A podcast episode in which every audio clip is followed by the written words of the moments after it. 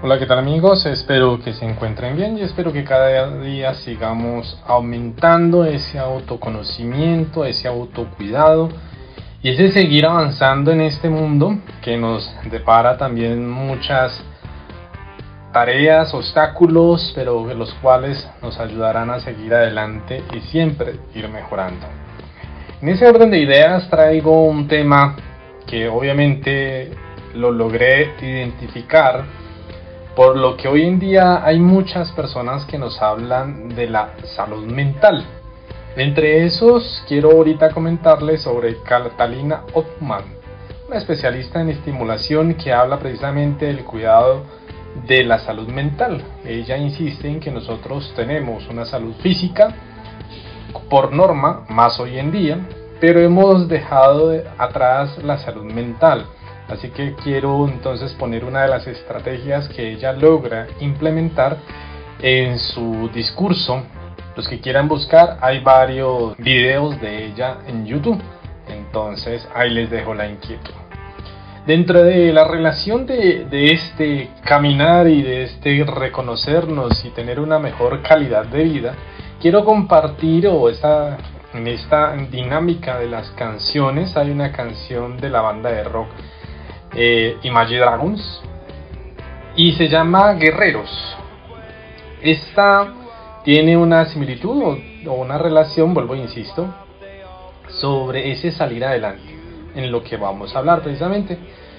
Dice allí, cuando eras niño esperabas y mirabas desde lejos, pero siempre supiste que serías el indicado, que trabajan mientras todos juegan.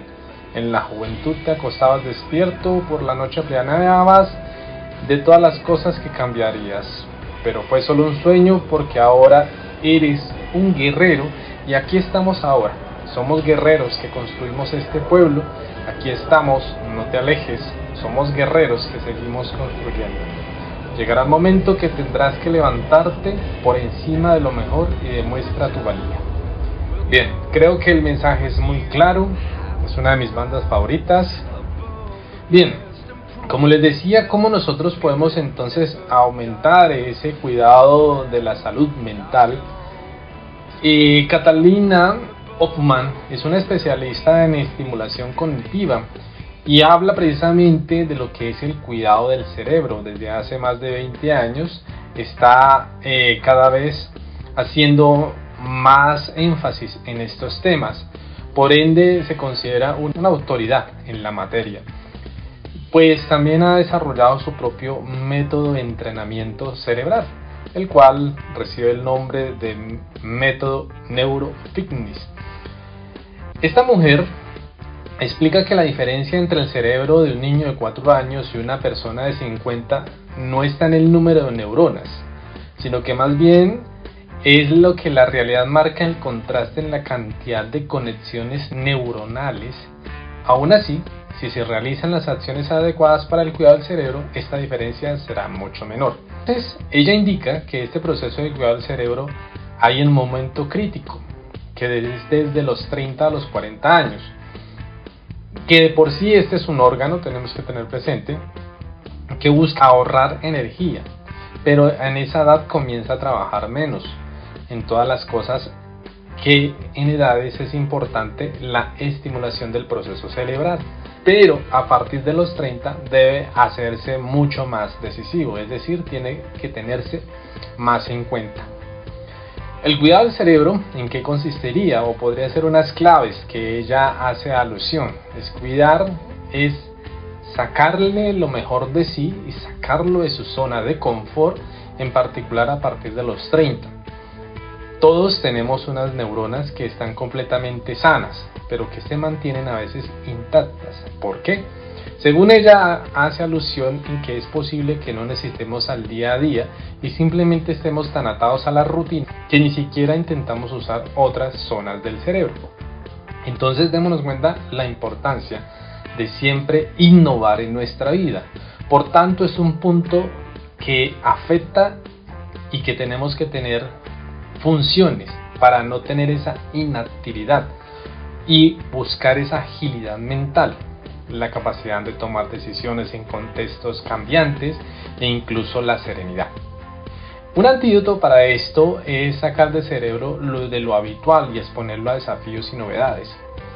¿Qué se gana con ello en el cuidado del cerebro? Pues en especial en los 30 es retrasar el deterioro de este órgano. También es para protegerlo de patologías que pueden sobrevenir con la edad. Asimismo, mantenerlo activo hace que la persona tenga una mejor calidad de vida. Pero podremos estarnos preguntando, y bueno, ¿y cómo se cuida el cerebro? Como lo señala Catalina Hoffman, tiene su propio método para cuidarse, como cuando hacemos en, en el gimnasio los ejercicios con estas máquinas o de otras maneras, pero tienen que ser muy bien ejecutados. Por eso se indica algo importante en este, en este ámbito. Debe realizar actividades que cuesten esfuerzo, igual que como cualquier músculo. Esto es un indicador de que se está haciendo algo que reactiva las neuronas sanas, pero que están dormidas. Por lo demás, hay unos consejos que podemos implementar en rutinas esenciales del día a día. Por lo menos podemos empezar con una hidratación, que tiene mucho que ver con el cuidado del cerebro.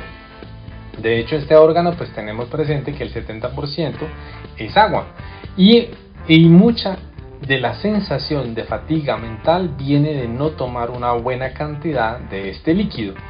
Por ende, el consejo de beber un vaso de agua al levantarse es un consejo saludable y obviamente ayuda a nuestro cerebro y ya estar tomando a lo largo del día. Segundo TIC, podríamos decir así, la oxigenación. Es otro de los caminos para poder mantener el cuidado de este órgano. Se podría decir que el oxígeno es el alimento esencial del órgano. A esto pues podemos recomendar practicar la respiración consciente que incluye los tres sencillos pasos que todos conocemos. Aspirar por la nariz llegando el aire hasta el pecho primero, luego al diafragma y por último hasta la barriga, la panza o como quieras hacerlo.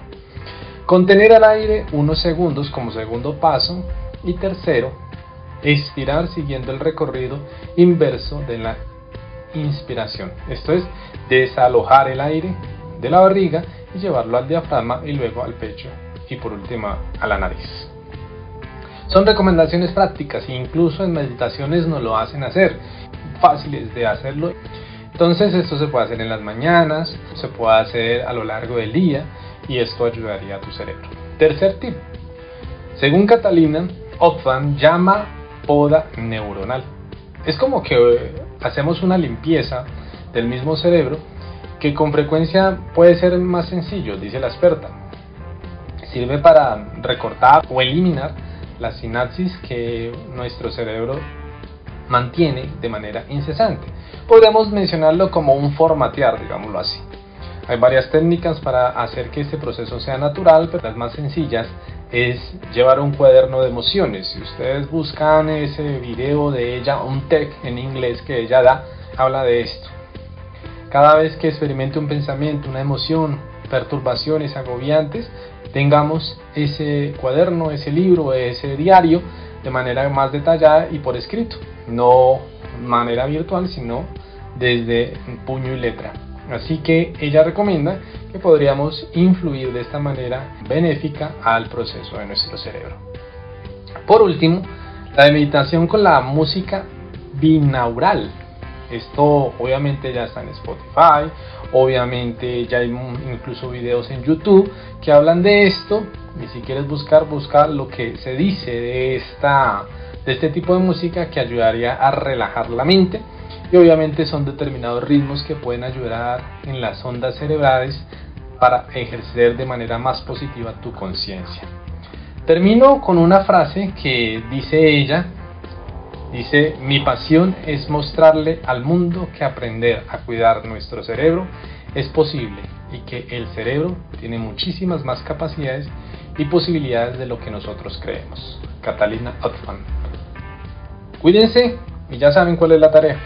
Cuidar nuestro cerebro y esa salud mental. Nos vemos a la próxima.